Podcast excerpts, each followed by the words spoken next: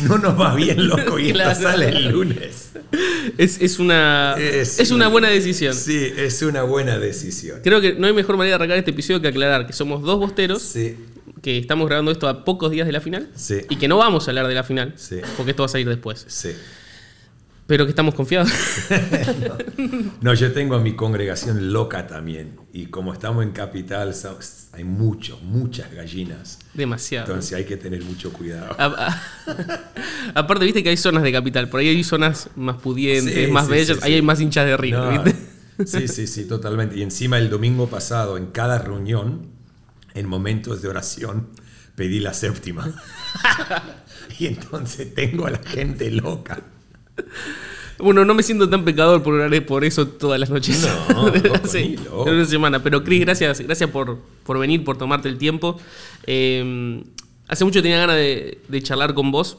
Eh, el otro día me acordaba cuando fuimos a, a Hilson y bien abrió. Y me encantó escucharte predicar. Yo no te conocía y ahí empecé ¿Fueron al Vorterix? Claro, sí, Buenísimo. sí, sí. Y ahí empezamos a consumir. Yo empecé a consumir tus podcasts, tus predicas y. Nada, siempre. No sé si es correcto decir que he sido un fan, ¿sabes? Porque es como raro decir soy fan de, de- de un predicador, Sí, una forma de predicar. Pero nada, me ha bendecido un montón, así que nada, feliz, feliz de, de tenerte. Nada, gracias por la invitación. Es, es bueno poder estar acá, charlar. Amo lo que estás haciendo con tu podcast y todo tu contenido.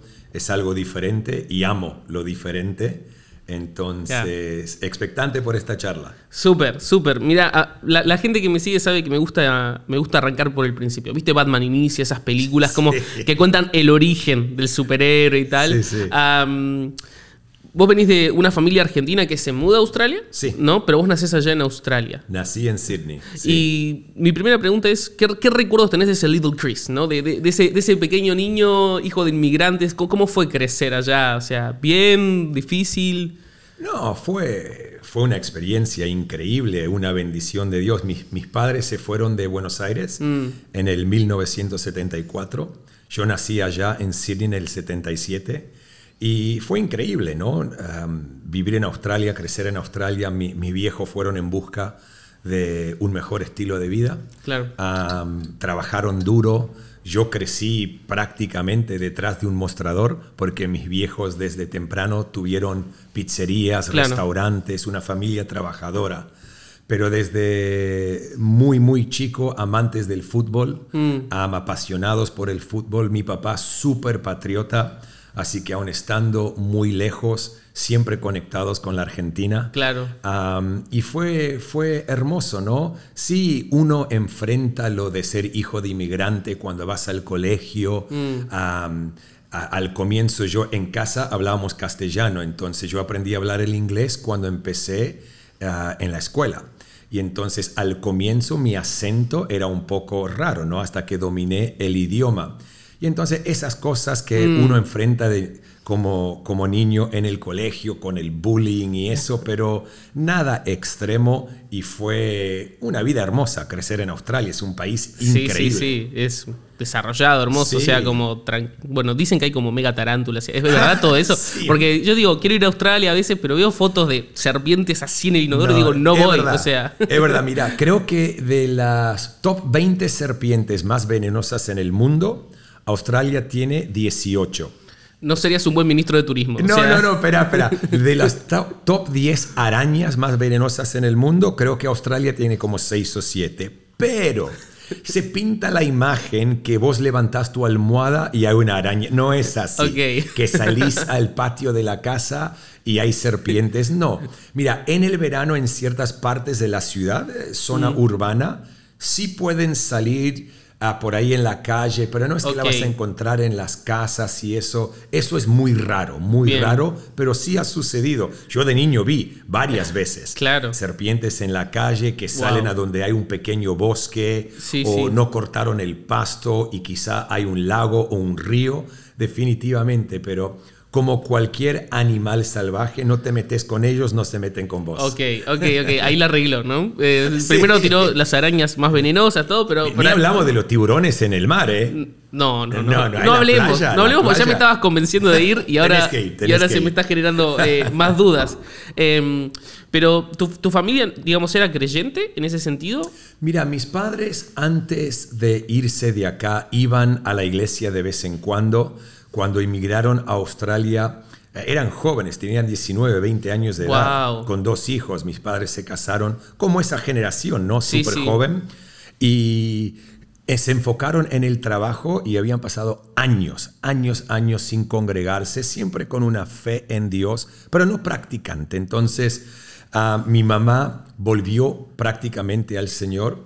ah, unos meses antes de que yo me convierta, ella fue en busca de Dios por mi situación. Yo estaba ah, con adicciones y después de unos meses de que ella yo me convierto y eso causa que mi papá vuelva a la iglesia, reconecte wow. con Dios y después mis hermanos también a, pa- a- a pasar varios años. Así que sí tenían una fe como adormecida, Ok. y llegó la temporada donde se despertó todo de nuevo y mi mamá hoy está en nuestra iglesia en Australia.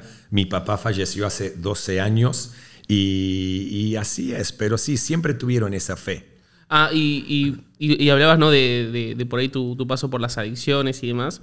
Eh, como que justo coincidió cuando fuiste a la iglesia con que tu mamá estaba ayunando, ¿no? Y como Sí, to- sí, to- sí. todo eso, como... Sí, bueno, yo tuve mi tercer sobredosis, am, era un, un sábado o domingo de madrugada, mejor dicho, y ese día era el séptimo día de un ayuno de siete días de mi mamá. Wow. Y después cuando yo le conté a mi mamá la, la experiencia que yo tuve en el baño de, de ese boliche donde sentí una voz hablarme, no entendía bien lo que estaba sucediendo y le expliqué todo a mi mamá ah, unos días después, ¿no?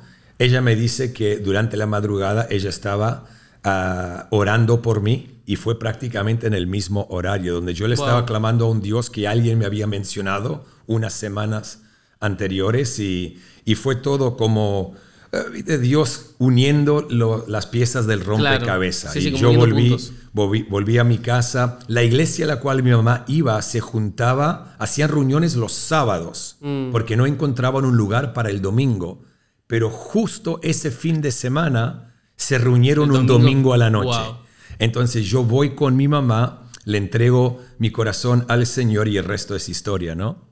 Total, total, pero qué, qué fuerte. Yo, yo había escuchado ese testimonio y, y había escuchado también como ese, ese sin entender, ¿no? Que a veces sucede, ¿no? Como que sentís algo, pero no, no le podés poner palabras que te- Sí. terminó, terminó sucediendo, ¿no? La, la conversión.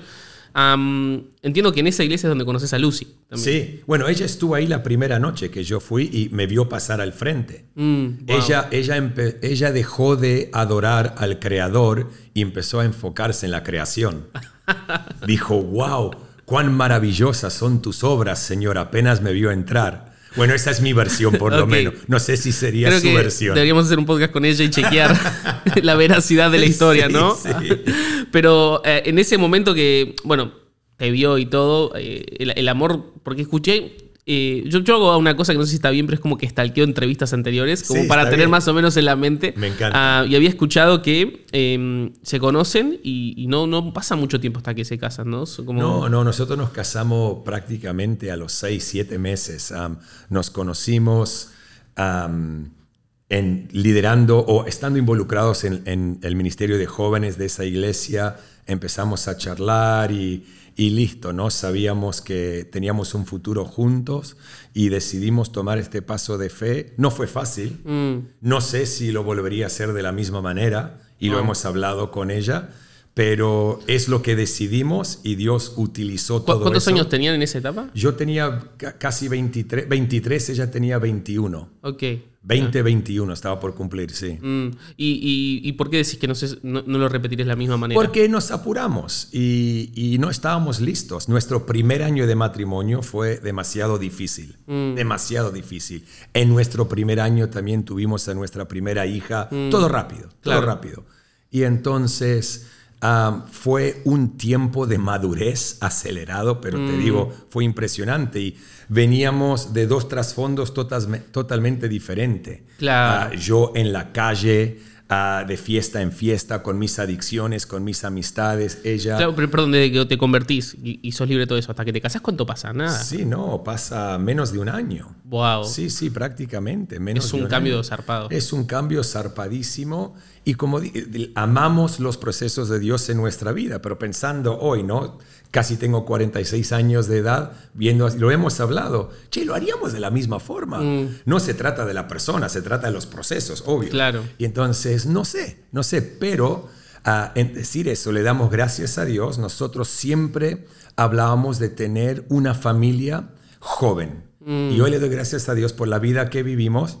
Mi hija mayor casi tiene 22, se casa el año que viene. Wow. La del medio tiene 20, mi hijo tiene 15 y viajamos un montón sin niños pequeños.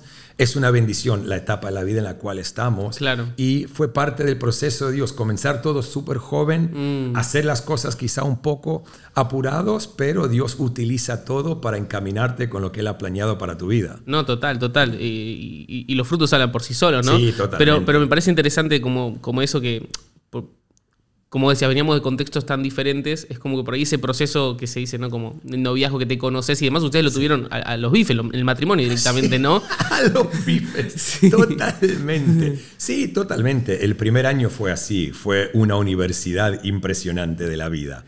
Y porque dije, como dije, ¿no? Veníamos de dos trasfondos totalmente diferentes, pero, pero ver la gracia y la mano de Dios en medio de todo eso, siempre, siempre decimos, ah, cuando hablamos acerca del matrimonio a nuestra congregación o, o mencionamos ese primer año, podemos decirlo, ¿no? De esta manera, el primer año de nuestro matrimonio fue como el infierno. Oh, wow. Y los próximos 21 hemos estado en el paraíso. Es bien. así, porque eso nos preparó. Y hoy puedo decir, Lucy es mi mejor amiga, ah, es, es una mujer increíble después de la salvación, es el regalo más grande que Dios me ha dado, es la mejor mamá que existe en el mundo. Y hoy, a nivel personal, ¿no? Porque lo que hacemos lo hacemos juntos, pero si, si hablo a nivel personal, yo puedo hacer lo que yo hago por la esposa que Dios me dio.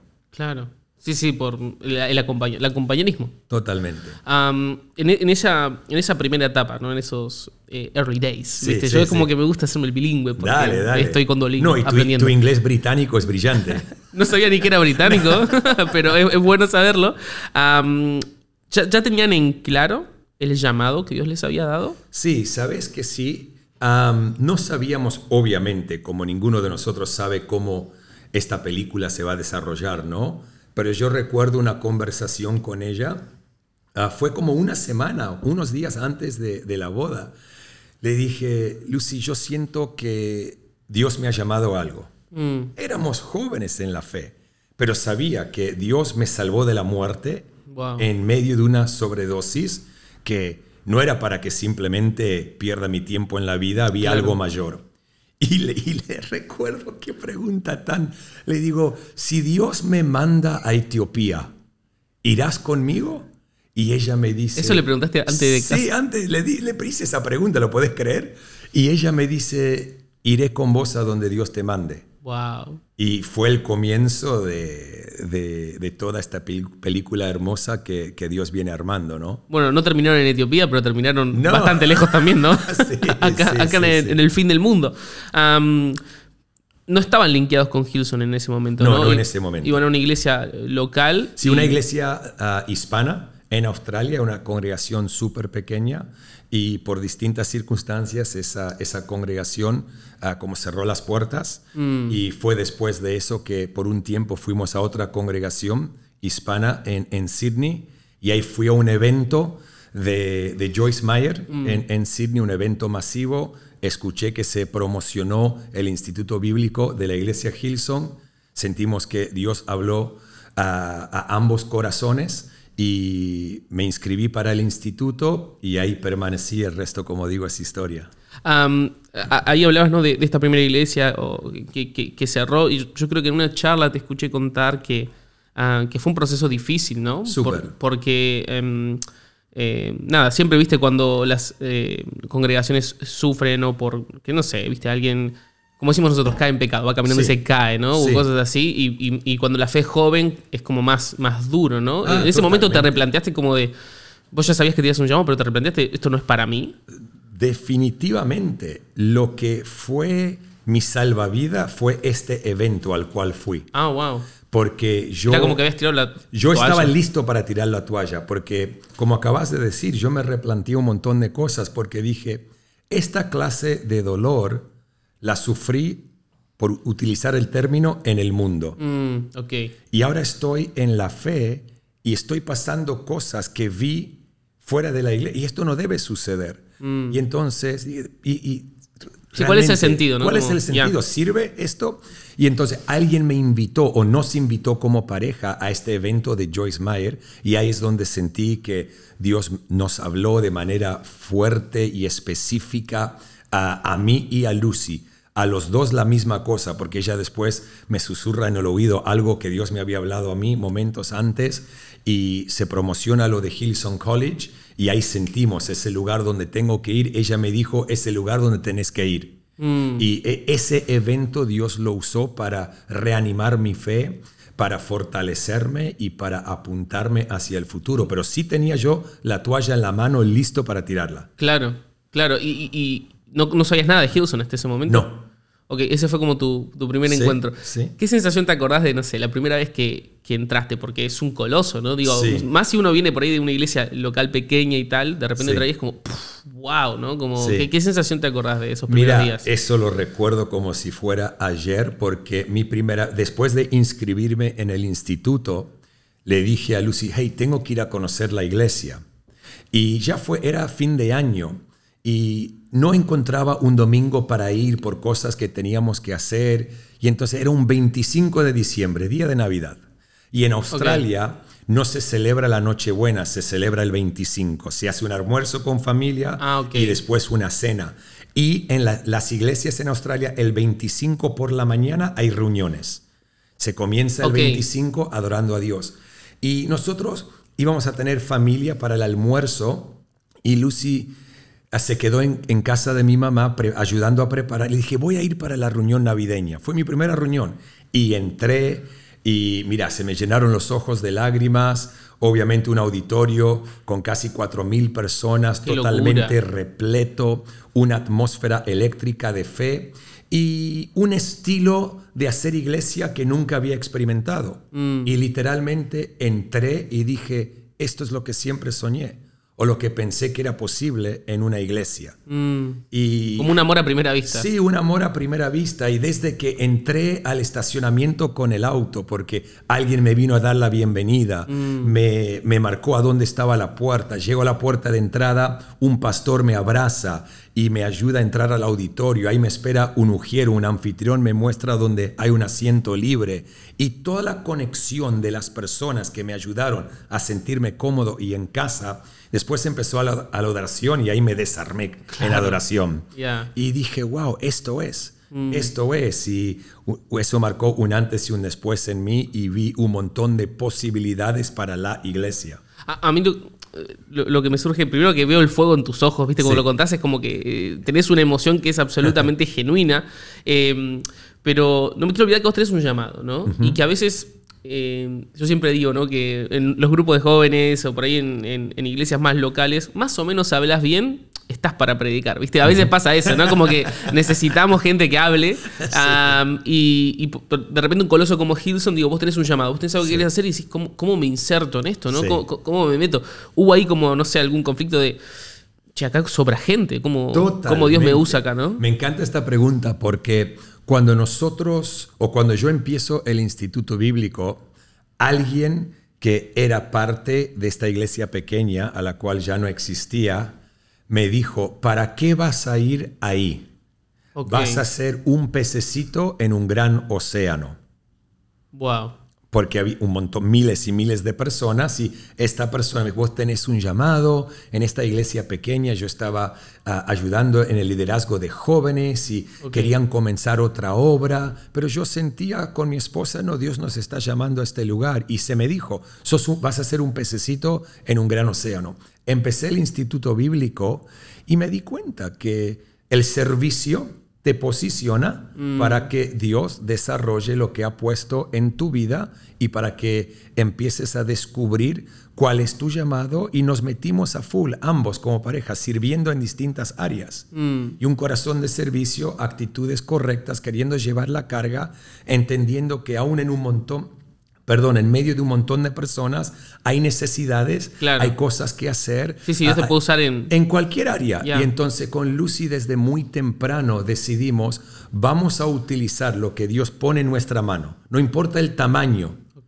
Si es algo pequeño o si es, vamos a dar lo mejor de nosotros y Dios promociona esa clase de corazón mm. y Dios te posiciona en los lugares correctos, sin importar cuánta gente te rodea. Cuando Dios te marque hay un llamado y vos servís. Y no se trata de tus dones y tus talentos, se trata de tu servicio mm. y querer ayudar, servir al prójimo, marcar una diferencia. Dios es experto en levantarte y posicionarte donde Él te quiere. Eh, eh, eh, es, es medio contraintuitivo para, por lo menos para el argentino, no quiero hablar por Latinoamérica, porque somos ranciosos nosotros. Es como, no, si Dios me llamó, ya mañana tengo que estar tipo haciendo eso, ¿no? Y algo que me, parece muy lindo de, esta historia y también de, cómo trabaja Gilson es en cuanto a visión. Es decir, vamos a hacer esto, pero eh, lo, urgente no nos tiene que desviar de lo importante, ¿no? Ah, totalmente. Y, lo que es urgente para uno no es mm. importante para el otro. Mm. Es, de la misma manera, lo que es urgente para nosotros no significa que es importante para Dios. Wow. Y nosotros tenemos que enfocarnos en lo que es importante para Dios y Él se hará cargo de lo que es urgente para nosotros. Lo vemos en Mateo 6. Buscar primeramente el reino de Dios. ¿Qué es importante para Dios? Su reino. Y todas estas cosas, nuestras necesidades, añadidas serán. Pero nosotros nos enfocamos en nuestras necesidades porque son urgentes mm. y no ponemos en primer lugar lo que es importante para Dios, su reino. Me encanta, me encanta. pasa un tiempo que, estás allá en Hilson College, luego empezás a trabajar dentro, de, dentro del staff y hay una historia, ¿no? de que, llamado original era España o algo así. Eh, y que... No sé si el llamado, sino nuestros deseos. Ah, ahí va. Nuestros deseos era ir a comenzar Hillsong Barcelona. Es más, mi tesis en el último año del Instituto Bíblico fue cómo sería una plantación de una iglesia Hillsong en Barcelona. Okay. Y por cierto, me saqué un 98%, solo lo quiero decir. Nice. Y, y, hicimos un montón de búsqueda, información, research y, fue increíble. Y, un día mi pastor, a alguien le dijo del deseo de mi corazón y literal, en los pasillos de, las oficinas, me, me agarra, me dice, hey, me enteré que quieren ir a España. Y yo lo miré como, sí, y me dice, lugar incorrecto. Y él en una Así, de una como... De una, de una. Y en una pared, como dibuja con su dedo el mapa de Latinoamérica o de Sudamérica. Ya y me dice, Dios te ha llamado a un continente. Y eso en mí causó una explosión. No te dijo nada más, tipo... No, se fue. Se fue. Hermoso. Se fue. Tiró la bomba y se fue. Porque él me dijo, ¿por qué querés impactar una nación cuando mm. podés impactar a un continente? Wow. Y entonces se fue. Y, y llamé a mi esposa y le dije, mi amor, no vamos a ir a Barcelona. Y ella como, ¿de, qué me estás hablando? Ni le dije, hola, ¿cómo estás? vamos a ir a, Argentina, vamos a ir a Sudamérica. ¿Qué? Y ahí empecé a explicarle, ¿no? Y ahí es donde nació, nació el sueño en nosotros. Mm. Y, Dios lo fue como regando. Y como hablaste antes de, visión, de los tiempos, de la paciencia, ah, recuerdo una vez que viajamos juntos con mi pastor y estábamos aterrizando en Buenos Aires y yo estaba sentado detrás de él en el avión y él se da vuelta y me dice, ¿cómo te sentís aterrizando en el lugar de tu destino? Ah, hablaba poco, pero cuando hablaba te, la, te la ponía acá. No, no, y yo estoy aterrizando llorando. Wow. Porque no habíamos tenido conversaciones detalladas. Era siempre sembrar visión. Mm. Porque creo que eso es bueno es como le mostrar la imagen a alguien de lo que puede ser su futuro y después dejas que Dios trabaje en su carácter. Okay. Que esa persona no pierda de vista lo que tiene en su mano en esa temporada. Porque lo que uno tiene en la mano va a llevar a Dios a desarrollar lo que tiene en el corazón. Y entonces él sembraba, sembraba mm. futuro, visión, sueños. Y pasaron 10 años 10 años. 10 años desde la primera semilla sembrada. No de pensé que era tanto, es un montón. No, una década. Wow. Y entonces, cada año, junto como pareja, pensamos, ¿será este año? Y pasaba otro año. Mm. ¿Será este año? Y como al noveno año, nosotros dijimos, bueno, ya está, esto no va a suceder. Claro. Y justo ese noveno año, desde la primera conversación, nos dan un rol nuevo como pastores de campus en Australia a cargo de 12 iglesias. Teníamos bajo nuestro liderazgo como 16 pastores que trabajaban a tiempo completo, miles y miles de personas. es una Cuando- tarea tremenda. no, o sea, como- tremenda. Y cuando nos dio eso, nosotros dijimos, bueno, tenemos que entregar lo mejor, mínimo cinco años a esto, porque en menos de cinco años no se va a ver un cambio o no podemos edificar algo extraordinario. Entonces dijimos, vamos a morir al sueño una vez más. Bien. Literal, cuatro meses o tres meses después de que se nos entregó este rol, recibo una llamada. Che, ¿seguís soñando con Argentina? Sí. ¿Y qué, esto fue en el 2014. ¿Y qué te parece si el año que viene, 2015, anunciamos Hilson Buenos Aires? ¿Irían con Lucy? Y yo le dije, nos mudábamos ayer si nos pedías. Wow. En serio, sí. Eso fue un viernes.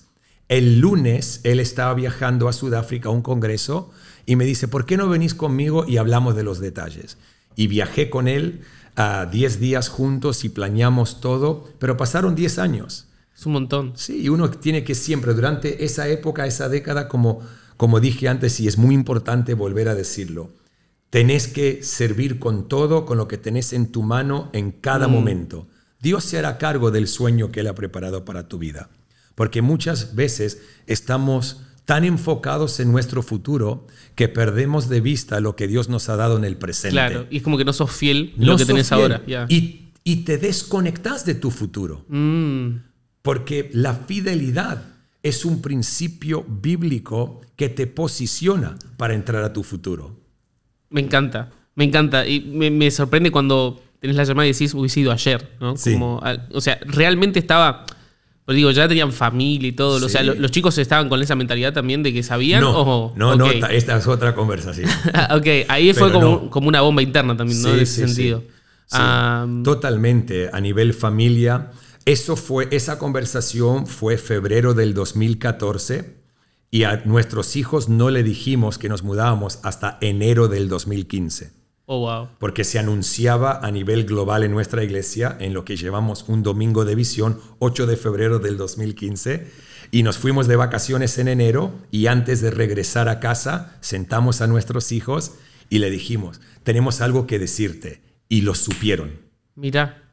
Uno de mis hijos, no recuerdo cuál, me- nos hablaron con el pastor Brian. Mira. Sí.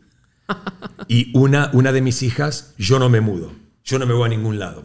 Una de mis hijas no me habló a mí por tres días. Wow. Pero mis amigas, mis amistades, la familia, obvio, eran chicos. Mi, mi hija mayor tenía creo que 12 o 13 años, ah, la del medio 11 y mi hijo 7. Claro, aparte de adolescencia para adolescencia. Sí, una etapa tan importante en Ya. la vida y, y bueno, después hablando con ellos, Mm. enfrentaron sus propios procesos, uno descubre la gracia de Dios sobre tus hijos a otro Mm. nivel en temporadas como esas. Se anunció, ellos empezaron a, a emocionarse un poco, Mm. era una mezcla de emociones, era no un sí completo, pero no un no. Ok, era. Y estaban ahí. Ya, había ahí. tristeza, había alegría, Sí, era un sí, viaje, sí, ¿no? Sí, qué aventura, ay, voy a extrañar. Pero después nos mudamos y a, a mis hijos le costó.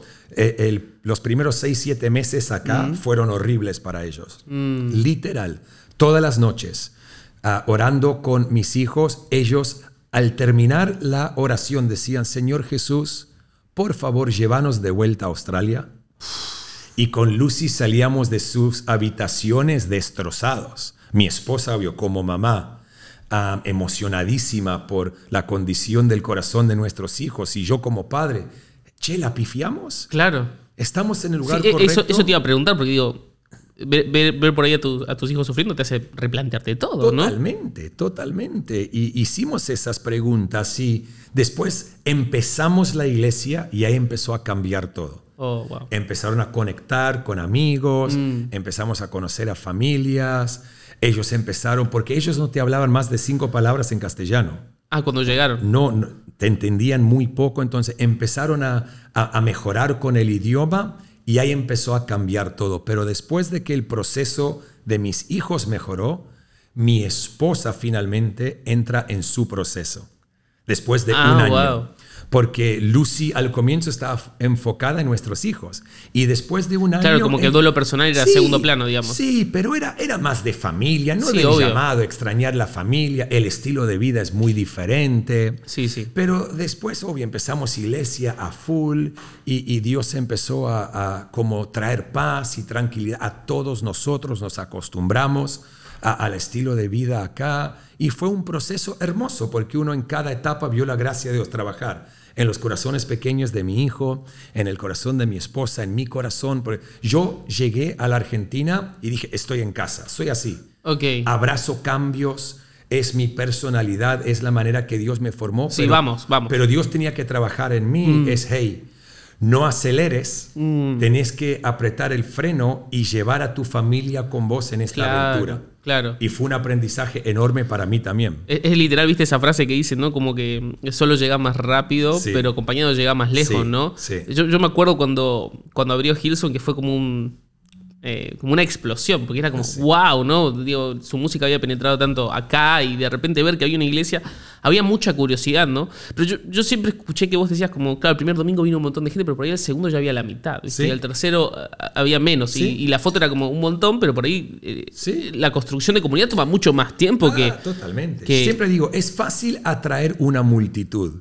Es otra cosa construir una congregación. Mm, claro. Son dos cosas Sí. totalmente diferentes. Al, al comienzo, por el nombre de la iglesia, por la música conocida, como dijiste, vino un montón de gente a ver, a visitar. a- Mira, mira, yo, yo me acuerdo, perdón te interrumpí, la primera vez que fui, Sí. eh, me acuerdo que me quedó clavado que vos dijiste, si nos estás visitando, gracias por venir, pero eh, volvé a tu iglesia, ¿no? Totalmente. Como que me quedé como...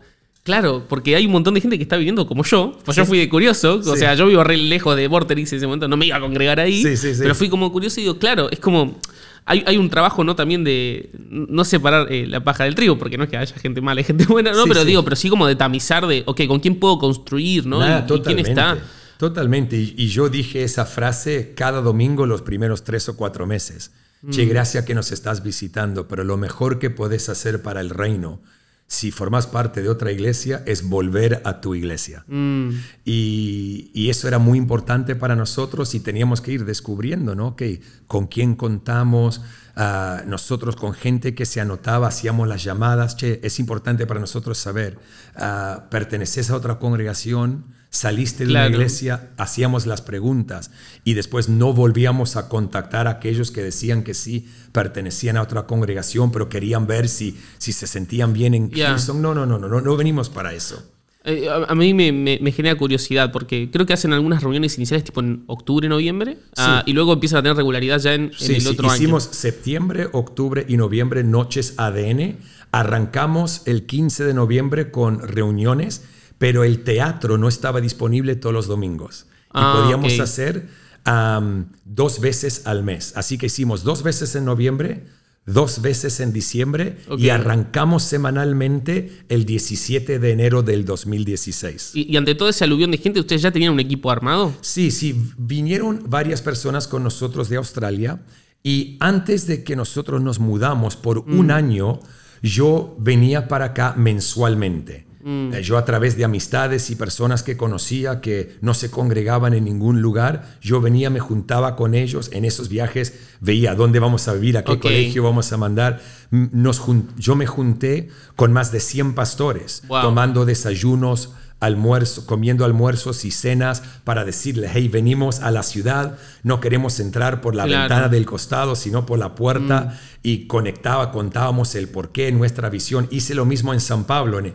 en el mismo viaje iba a Buenos Aires, San Pablo. Claro, fue en simultáneo. Sí, sí, juntarme con pastores, ver lugares, teatros, salones. Fue un proceso extenso y ahí juntarme con 10, 20, 30 personas a la vez. Y cuando llegamos al país, Empezamos, nosotros llegamos un lunes, ya ese primer domingo en un departamento nos juntábamos semanalmente con unas 27, 28 personas. Y ese fue nuestro equipo inicial. El core, el Sí, core inicial. sí. Eh, porque yo siempre me preguntaba, si de repente llegan 4.000 personas así, tenés Sí. que tener una estructura armada como sí, para... pero eso fue visita, eso fue visita Mm. y, y no fue tanto, fue menos que eso. El primer domingo fueron 2.684 Es un montón personas. igual. Sí, obvio, obvio. Pero el segundo domingo fueron 900. Mm, El tercer domingo fueron 700. claro. Todos se enfocan en el primero, pero Mm. fue el tercero que empezamos a ver, ok, acá es lo, esto es lo que tenemos. Y de esas 700 personas el tercer, el tercer domingo, más de la mitad eran personas que hacían años que no se congregaban. Mira. Dijimos, ok, con esto podemos empezar a trabajar. Claro, Y claro. ahí fuimos edificando, edificando, edificando. Ah, y, y- y recordás como esos, esos primeros años, yo me acuerdo que, que había como un spotlight, ¿no? como un foco muy fuerte en, en Sí. Hilson, en, en plan que, no sé, eh, salían en la tele que les hacían entrevistas un montón, viste, como la iglesia millennial, la Sí. iglesia de Justin Bieber, ¿no? Sí, y, demás. Y la Eh, curiosidad por estar en el Vorterix, Claro. que la gente hacía fila dos cuadras para entrar a la iglesia. Sí, ¿qué pasa acá? ¿Qué está pasando en el Vorterix un domingo? Sí, sí, sí, ta- tal, cual. Yo sé que vos decís como, tengo una mentalidad de que voy, abrazo el cambio, pero sentías así como una presión extra, porque digo, no dejaba de ser una cultura distinta, inserta- y de repente era como, te están preguntando a la opinión pública qué está pasando acá, Sí, ¿no? Era sí. como, Sí, totalmente, pero siempre aprendí a, a sí prestarle atención, pero no dejar que afecte tu corazón. mm, Y entonces había un montón de curiosidad y sabía que iba a suceder porque es un patrón que se repetía de otras ciudades a donde habíamos plantado iglesia. Y entonces yo le dije que sí a quizás, creo que fueron dos o tres entrevistas, pero había 20 que me iban a preguntar. Dije, Claro. no, yo no estoy para eso. No, no, no me importa eso. Ah, cuando recibí las preguntas de las que hice, dijo que con esto podemos trabajar. Mi enfoque es edificar la iglesia, no me importa estar acá o estar allá. Y empezamos, ¿no? Pero uno, uno, tiene que, uno tiene que tratar con la atención pública, la crítica y los elogios de la misma manera. mm, ¿Escuchas? ¿Le prestas atención quizá a la crítica que es verdad? ok. des- te deshaces de lo que sabes que no es verdad, pero dejas que rebote del corazón, porque si penetra el corazón, eso te va a gobernar. Claro. Y entonces yo trato con la crítica o la opinión popular fuera de las cuatro paredes de nuestra... También con los elogios, porque vos, sabes, vos haces un podcast, tenés audiencia, personas que te siguen, que quizá te ven en la calle y te dicen, wow, ese último podcast fue lo mejor que escuché. Sí, sí, sí. El mejor podcast del mundo mundial. Sos lindo, tenés ojos celeste, Sí, todo, ¿no? Sí, sí, sí. Son más guapo en persona, hasta te dicen. Y vos tenés que decidir qué voy a hacer con estas palabras. Mm, ¿Voy a dejar que alimente mi ego mm, o voy a dejar que reboten de mi corazón? Porque esto no me define. claro. Y entonces en el liderazgo he aprendido a tomar esas decisiones. No es fácil, Mm. es un proceso continuo, pero es uno al cual con mi esposa y nuestro equipo estamos comprometidos. ¿Sabes que, que- que a nivel personal me surge esta pregunta? Yo siento que, que las personas que están así en tanto movimiento manejan un nivel de ansiedad alto. Si no, no Sí. podés viste, hacer Sí. tantas cosas, manejar, liderar San Pablo, liderar Monterrey, Montevideo acá. Sí. O sea, cuatro iglesias en ¿qué, siete años, es como Sí, ocho. son, son cinco, porque en San Pablo tenemos dos. Wow. Hace un año abrimos un segundo campus en San Pablo y, y sí, son cinco en cuatro países es una en locura. siete años. O sea, eso habla muy bien de liderazgo, por eso recomiendo al que no te conozca el, el podcast Liderazgo sin Censura, es buenísimo. Pero también habla de, de un nivel de energía alto, ¿no? Digo, como, O sea, como tenés que estar así. eh, ¿Tenés, no sé, alguna manera de, de descarga de, de ansiedad? O, o- o le encontraste como, no sé, para mí me pasa que si no salgo a correr una semana, de repente es como que me quiero comer todo. ¿Viste? Un descargo así, ¿no? Descubrí algo durante la pandemia y es el golf. ¿En serio? Sí. Ah, buenísimo. Es el golf. A través de un amigo, uno de los pastores de nuestra iglesia, me metí a jugar al golf, algo que critiqué toda mi vida. Eso no es un deporte. Yo no quería criticarlo, pero. Eso es para viejos. Pero sí, eso fue para mí algo súper importante. Muy despeja, ¿no? Sí, obviamente, eso, pasar tiempo en casa, Mm. ah, ver series, ver de, amo el fútbol, ver el deporte, ah, estar en casa, hacer un asadito. Mm. Ah, y además, hoy en día, con los viajes que hacemos, puedo viajar mucho con Lucy. como dije, estamos en una etapa que nuestros hijos ya no son chicos y eso para mí es buenísimo. Mm. Tener a mi esposa a mi lado casi todo el tiempo son cosas que, que para mí son súper importantes. Eh, ¿Qué, qué, qué serie sería tu favorita? Me dio curiosidad. Ah, bueno, ahí Breaking Bad para mí Oh. es, es, es la Sí. mejor serie que, que existe. Para mí, de las mejores de la historia. Sí, sí, y, y hay otras que no voy a mencionar para que nadie me juzgue. me, parece, me parece muy bien, muy, Sí. muy, muy saludable y muy ya con sabio. esta nos van a juzgar, así no, que- totalmente, totalmente. Lo censuró, ¡pip! Viste que no, Sí. no, no se escuche cuál, cuál. The Chosen era, claro. Sí, The Chosen, The Chosen, sí, sí, es la única que veo. Eh, Sabés que el, el otro día escuchaba como tus, eh, tu, tu podcast, esta tercera temporada, y hay un momento ¿no? que, que hablas de el elefante en la habitación, ¿no? Ajá. y que hablas de, de lo que fue el, el proceso de, de la iglesia los últimos dos años. Sí. Eh, digo, a, a nivel personal, eh, todas esas. eh, vu- vuelvo a ese, a ese joven Chris, ese young Chris, ¿no? Sí, y sí. esa primera iglesia y ese. Esa primer como, eh, no sé, duda y demás, Sí. ¿eso te sucedió en esta última etapa o te agarró en otra posición como más seguro? Porque digo, desde tu rol, cuando, cuando suceden cimbronazos, uno como que tiene que mantener a la gente, ¿no? Como Sí, tiene que- pero también uno internamente debe procesar cosas, digo, ¿no? Sí. Como eh, en ese sentido. Sí, era o es una etapa completamente diferente, obviamente, en nuestras vidas que cuando sucedió hace veintipico de años atrás. Ah, somos personas totalmente diferentes, hemos Claro. madurado en la fe y no solamente eso, tenemos responsabilidades. Entonces, con mi esposa teníamos varios enfoques. En primer lugar, cuidar el corazón de nuestros hijos. Ya. Eh, en segundo lugar, ah, comunicamos en primer lugar a nuestros hijos, después nuestro equipo y obviamente después la congregación. Y era intentar liderar en medio de una crisis para que nadie se desconecte, porque al final del día la iglesia de Dios es la iglesia de Dios y, y no, no la edificamos sobre personalidades, la edificamos sobre una roca inamovible que es Cristo. Y entonces nuestro enfoque era apuntar a la gente a esa roca inamovible como nunca antes lo hemos hecho. Y estar disponible para a responder preguntas a la gente de nuestro equipo, de nuestro staff. Y fue un proceso que no fue nada fácil. Hmm. Creo que puedo, creo, creo que puedo decir, en esta etapa estamos del otro lado de la tormenta. No hemos llegado a la otra orilla, Ok. pero hemos pasado por la tormenta y podemos ver tierra. Ya. Podemos ver tierra. Y, y- pero sí, a nivel personal, y también sé que puedo hablar por mi esposa eh, eh, en este caso, que nuestra etapa de la vida es otra. Y el enfoque no estaba ya tanto en nuestro dolor, porque tenemos una responsabilidad de liderar y pastorear a miles y miles y miles de personas. Claro, claro. Y, y- inclusive te digo, escuché el- tu, tu podcast con Dante hace poco y, y soltaste una frase que siento que ahora tiene mucho más sentido. Vos, le, vos le preguntaste qué pasaría con, no sé, River si Dante desaparece, ¿no? Sí. Y, y hablabas como de, eh, de, de tu pastor y del legado y de que si él no estaba iba, iba como a continuar. Y creo que eso es evidente, ¿no? Que, Totalmente. Que, que- que ha, que ha sido así. Pero, pero nada, creo que una cosa es... eh, una cosa es un loco que te critica en internet porque viste que, no sé, cada seis meses aparece un youtuber, viste, que dice los seis pastores de Hillsong que han sido un pacto con el diablo, viste, y ponen cualquier Cada pavada. seis meses. Sí, Cada sí. seis horas, amigo. Sí, bueno, seguramente. Eh, pero, pero esta etapa fue como. Yo siento como que demasiado porque era como HBO hizo una serie, ¿viste? Es como, Sí. claro, como, como demasiado fuerte. Entonces, nada, es, es, no sé, súper valorable, ¿no? El- el esfuerzo que, que han sí, hecho. mira, con respecto a estos documentales, ¿no? ya que sacaste el tema, eh, lo que sucedió en nuestra iglesia en Nueva York ya se sabía. Mm. Habíamos tratado ah, con un montón de cosas a nivel global, definitivamente no de manera perfecta, pero sí con las intenciones correctas y intentar traer solución a- y entra- intentar traer sanidad a corazones que fueron afectados. Pero, ¿cómo? cómo? Ah, tengo que tener mucho cuidado. No, no tengo que tener cuidado.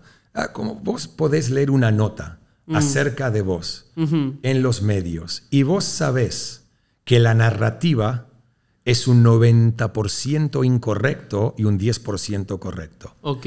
El problema es cuando todos creemos todo lo que escuchamos o leemos. Ok.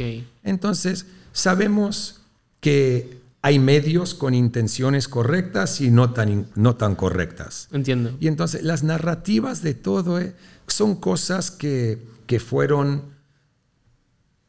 exageradas, Mm. magnificadas. Sí, sí, o a veces como subrayando ciertas cosas porque Sí. hay una línea editorial que quiere llevarte a un, Sí, a un punto, to- ¿no? Totalmente. Y, y como dije, no estoy diciendo que era 100% incorrecto, Mm. pero quizá el 10 o el 15% hemos tratado con esas cosas y los que son parte de nuestra casa saben muy bien por los procesos que Mm. hemos estado ah, enfrentando y, y- y intentando de establecer nuevas cosas y entonces por eso esas cosas, ah, o sea, te voy a ser totalmente sincero, Mm. No vi ni uno de los tres documentales que se hicieron. Mm, Porque conozco cuál es el corazón de nuestra casa. No vi ni uno. mm, Entonces, ah, leí algunas cosas, Mm. pero no vi ni uno de, de- de los documentales que se hicieron. Creo que creo que es muy valioso como, como recordar eso, ¿no? Recordar que siempre hay una intención. No sé, eh, te, te- te saco de esto, pero ¿viste la serie El Reino de Sí. Netflix? Sí. Bueno, eso es claramente eh, un- una intencionalidad y una bajada. Y yo creo que, em, por lo menos hablo, hablo por mí, cuando uno es, es un niño de iglesia y crece, es como que entendés algunas cosas que van, que van sucediendo y sabés a dónde te apuntan y a dónde, a dónde te quieren llevar. Eh, pero creo que si te tuviese que preguntar algo es luego de esta tormenta, si afectó en algo tu visión hacia adelante. Porque viste que cuando cae el nubarrón, cuando cae la lluvia, es como que de repente hay Buena que sobrevivir, pregunta. ¿sabes? Sí. Eh, entonces, ¿y ahora qué pasa? Yo Sí. escuché una vez que dijiste 10 ciudades, ¿no? Y digo, como, eso sigue estando 10 latente en tu en corazón. 10 años. Eso sigue estando latente, digo, y Sí, demás. pero la velocidad en lo que yo pensaba que iba a suceder no, no es la correcta. Mira, por un tiempo sí, con, con Lucy tuvimos visión nublada. Definitivamente. Mm. No seríamos humanos Claro.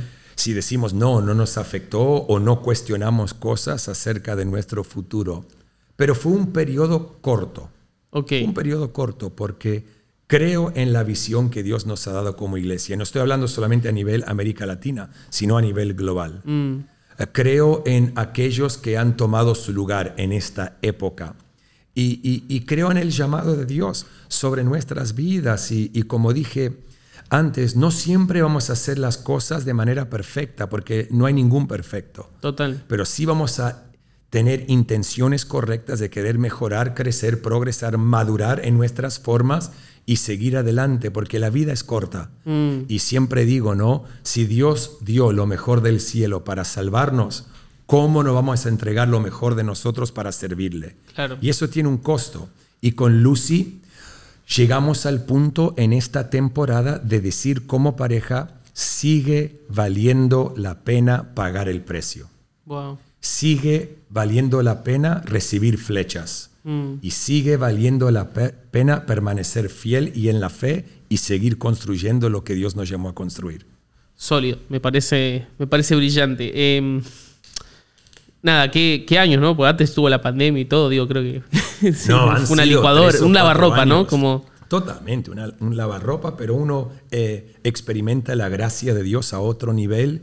Y no solamente eso, la gente de nuestra iglesia es resiliente. mm, Si hay algo que a mí me encantaría ah, destacar es, es, es el corazón de la gente de nuestra casa. Nuestros voluntarios son increíbles. Nuestros líderes son increíbles. Creo que cada pastor tiene que sentirse como si tiene el privilegio de pastorear la mejor congregación del mundo. Y así nos sentimos. Eh, nuestro equipo nos rodeó, nos levantaron las manos, sabiendo que de este lado del mundo ah, estamos enfocados en una visión continental, las voces correctas que escuchamos para alentarnos en la fe. Fue, fue un tiempo hermoso, también un tiempo doloroso, porque personas que pensabas que ibas a- iban a estar a tu lado ya no estaban. Ya. Porque algunas veces cuando la barca es sacudida, Sí. te das cuenta. Lo, lo dijiste en tu podcast, ¿no? Sí. Como eh, ahí en esos momentos te das cuenta quién está, ¿no? Sí, También, de alguna manera. Y ese fue un proceso doloroso, pero a la misma vez un proceso hermoso, porque descubrís quién sí está. Mm. Y eso es increíble. Entonces, es aprender a lidiar con lo negativo, para enfo- pero enfocarte en lo positivo. Mm, La Biblia dice, todas las cosas ayudan a bien. Es fácil predicarlo, es otra cosa vivirlo y verlo de esa manera. total, total. Bueno, yo eh, te, te iba, te iba a preguntar algo, pero se me fue y creo que ya... ¿Cuánto llevamos, Iván, grabando? 48, wow, eh, se, se- se pasa rápido el tiempo. Pero te quería hacer una, una de las últimas preguntas así relacionadas a- al futuro. Yo, yo te sigo en Instagram hace, hace rato y siento que hubo una etapa que eras muy viajero, ¿sabes? Como que predicabas, predicabas, predicabas Sí. en congresos y como que esta última etapa has estado más focus en, en lo local, ¿no? En Sí. el trabajo dentro de la iglesia. Sí. Hacia el futuro, eh, ¿qué, ¿qué visionas en ese sentido? Sí, mira, es una buena pregunta y una que no tengo una respuesta clara, porque te voy a decir lo que pasó. En el 2019, yo estaba en un evento ah, en, en un estadio Ok. bajo techo en otro país, había como 13, 14 mil personas, y antes de subir a la plataforma, no sé, tenía, no me sentía bien. Pero, Y- pero no físicamente. no como- físicamente. Ok, incómodo. Había sí. algo incómodo. un- y literal me hago la pregunta. Estoy en adoración y me hago la pregunta, ¿qué hago acá? O sea, vos tenías que predicar. ¿eh? Yo estaba por predicar. Ya. Un lugar repleto, una oportunidad increíble. Mm. ¿Qué hago acá? Y honestamente siento la voz del Espíritu Santo decirme, ¿y qué haces acá? Esta no es tu plataforma. Wow. Y entonces yo subo, predico, lo entrego todo como siempre y bajo y empiezo a cuestionar un montón de cosas. Y a fines de 2019 hago, tomo una decisión de que en el 2020, 2020 no iba a viajar fuera de nuestra iglesia. Ninguna, ningún evento, Ok. todas las invitaciones que recibía, la respuesta iba a ser no. Iba a enfocarme en nuestra... Bueno, nos toca la pandemia, así que nadie viajó a ningún lado. Sí, sí, sí, sí. Muy alineado, Gal. Sí, sí, y después 2021 había tomado yo la misma decisión cuando las cosas empezaron a cambiar un poco, pero en los últimos dos años, 2022, 2023, he hecho tres o cuatro cosas fuera de nuestra iglesia. Porque la demanda es enorme. Como, como dijimos, cinco iglesias en cuatro países. A mí me toca estar en una de nuestras congregaciones una vez al mes. Pero después sí estoy en nuestras noches de equipo. ADN es mi input a todo nuestro equipo.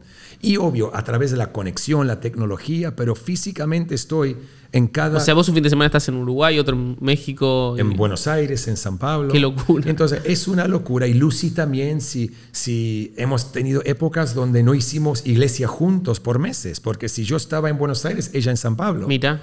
Ah, si yo estaba en San Pablo, ella en Monterrey. Claro. Eso cambió un poco el último año, pero fueron, fueron tiempos de mucha demanda por lo que Dios nos llamó a construir. Y entonces el futuro, no, no, no quiero ir simplemente para predicar mi mejor mensaje en un evento. Mm, Quiero ir al lugar. lo- mi salsa, lo que más me encanta hacer es ir entre semana a una iglesia local y hacer dos o tres sesiones con el equipo de liderazgo de una iglesia. Ok. Esa es mi salsa. Lo que te apasiona. Hablar de voluntariado, de cultura de una iglesia, de, de quizá responder preguntas acerca de cómo hacemos las cosas y qué es aplicable para ellos. Claro. Esa, eso amo. Predicar en eventos, si son eventos de liderazgo, y eso sí, dependiendo, pero ir a otro congreso por ir a un congreso porque es una buena oportunidad y porque hay miles de personas. Sí, sí, sí. Porque esto es lo que yo creo. Uno puede predicarle a un estadio con 50 mil personas, pero uno puede tener más impacto predicarle a un salón con 50 personas, pero son las personas correctas Wow. que van a ir y son líderes de líderes. Ok. Y van a implementar lo que escucharon. Entiendo. Van a poder modelar lo que recibieron. Mm, Porque en 50 mil personas, sí, Dios hace lo suyo, pero es el momento y es un evento. Pero vos me das a mí 50 líderes en un salón donde vos podés hablar de estrategias, de liderazgo, de cómo cambiar, qué tenemos que establecer, y después salen de ahí e intentan hacerlo, y eso produce un cambio en una congregación. Eso para mí tiene mucho más impacto que un estadio de 50 mil personas en un evento. qué loco. Qué loco que lo digas así. O sea, es- eh, o sea lo- los, números son abismales, pero es cierto. Es como Sí. la influencia que tiene es, Sí, sí, es diferente. Entonces, eso es lo que quiero hacer, ir a los lugares correctos y, y no, no estoy diciendo que hay lugares incorrectos, es lo que considero cuál es el mejor uso quizá de mi tiempo, sin sonar arrogante, ¿no? Mm. No, entiendo, entiendo. Pero no quiero, ah, lo- lo- hice un montón de eventos, el ir y venir, y eso a mí no me llena. Mm. Eh, quiero, quiero, hace poco estuve con una congregación de 40 personas, Mm. pero todos sus líderes ahí hablando de cómo hacer iglesia y te escriben, che, cambiamos esto, implementamos esto y es increíble el pequeño cambio que produjo. Ah, eso es increíble para mí. Tremendo, tremendo. la última pregunta que te hago tiene que ver con no el futuro de Hilson como iglesia, sino de la iglesia en general. Em, yo siento que, que post pandemia algo pasó. Eh, bueno, el, tipo más brillante del mundo. Algo pasó post pandemia, ¿no? No sabemos qué, pero fue algo. no, no, no, pero definitivamente siento que. y voy a hablar por mí. Yo, niño de iglesia, eh, desde chiquitito me dormía ahí en los banquitos, viste, como bien, bien evangélico, y me pasaba que nunca había, nunca había dejado de ir a la iglesia. Es como que en mi cabeza no había chance de no ir un domingo. Y de repente no fui y como que no pasó nada. No sé si me explico, como, que no me fui al infierno, ¿viste? Como no perdiste la salvación. Exactamente, Dios me seguía amando, fue re loco. Entonces, em, como que veo ese patrón que se repitió y por ahí mucha gente no logró volver de alguna manera. Entonces, em, nada, con, todas estas cosas que vienen a nivel tecnología, no sé, realidad virtual, es como que nos da esa falsa sensación de cercanía, pero no hay como una, como una conexión. Hacia futuro, ¿qué ves vos? O sea, ¿ves como un énfasis más en, no sé, congregaciones más conectadas a ese nivel uno a uno más pequeño o la, masividad online? No sé, como, ¿qué, qué visionas en ese sentido? me encanta que utilizaste el término falsa sensación. Porque creo que lo virtual produce eso. Entiendo, sí, sí. Ah, porque nosotros fuimos creados para estar conectados, mm. conectados con Dios y conectados entre nosotros. Eh, eh, la, iglesia local es una idea divina, no humana. Mm. Y entonces creo que nunca podemos perder de vista la importancia de congregarnos para poder conectar el uno con el otro, para cultivar comunidad. ¿okay? Lo que yo creo que, ay, ¿cómo puedo decir esto sin ofender a nadie? Lo que yo creo que hizo la pandemia es que reveló a dónde no había comunidad genuina. Wow. Entiendo. Y la gente está en busca de comunidad genuina. Es muy fuerte lo que está diciendo. Es muy fuerte, pero es responsabilidad nuestra como líderes. Sí, coincido. Entonces, yo, nuestro enfoque eh, siempre ha sido, porque muchos ven a son luces, pantalla, humo, juntarse en boliches como el Vorterix por un tiempo, teatros, escenografía, y, pero no se trata de eso. Intentamos cultivar comunidad, conexión, mm. no de manera perfecta, pero sí, Ese es como el hook, ¿no? El, hook. Es, sí, eso te atrae, pero eso no va a llevar a una persona a permanecer. Mm. Lo que lleva a una persona a plantarse y a permanecer es el feeling que tiene de, hey, comunidad de fe, familia de fe totalmente imperfecta, pero enfocada en seguir adelante. Y entonces creo que lo que reveló la pandemia para muchos es, che, yo quizá no estoy en una comunidad genuina. Mm. Y nosotros como líderes podemos tomar dos posturas. Yo voy a tomar responsabilidad por eso o voy a criticar a todo el mundo porque se conectan con ese orador y con ese pastor y están en YouTube y cuando tienen una necesidad que vayan al que está en YouTube. Pero yo como líder tengo que tomar responsabilidad. Mm. Y entonces liderar de tal manera que, que anima a la gente a conectar. Nosotros en nuestra iglesia tenemos una frase, mientras seguimos creciendo, tenemos que seguir achicándonos. Y por eso tenemos grupos de conexión, mm. nuestras comunidades de jóvenes, de mujeres, ah, de familia, lo que sea, para que cada persona que llegue a nuestra congregación tenga un punto de conexión. Súper. Y eso para mí es importante porque también la pandemia reveló en el tiempo de aislamiento que, hey, no podemos estar solos, necesitamos conexión. 100%. Y la iglesia para mí es el mejor lugar, o debe ser el mejor lugar donde la gente tiene o puede conectar. Por eso una iglesia jamás puede ser edificada sobre una pareja pastoral. Es mm. sobre un ejército de voluntarios, un equipo de personas que llevan la carga. Eh, siempre decimos en nuestra casa, no se trata de, los dones y talentos de unos pocos, sino, el, sino del sacrificio de muchos, mm. para que podamos tener círculos de conexión y la gente pueda, pueda conectar con personas y sentirse parte. Y nunca le vas a pegar en el blanco Porque hay distintas personalidades y quizá para vos es fácil conectar, pero para Juanito no es tan fácil conectar. Entonces vos tenés que saber lidiar con ambas personalidades. Y ese es el desafío del liderazgo. Pero yo creo que yendo para adelante y mirando al futuro, ah, comunidad genuina es vital. Mm, Es Esto vital. coincido. Ah, líderes genuinos. Mm.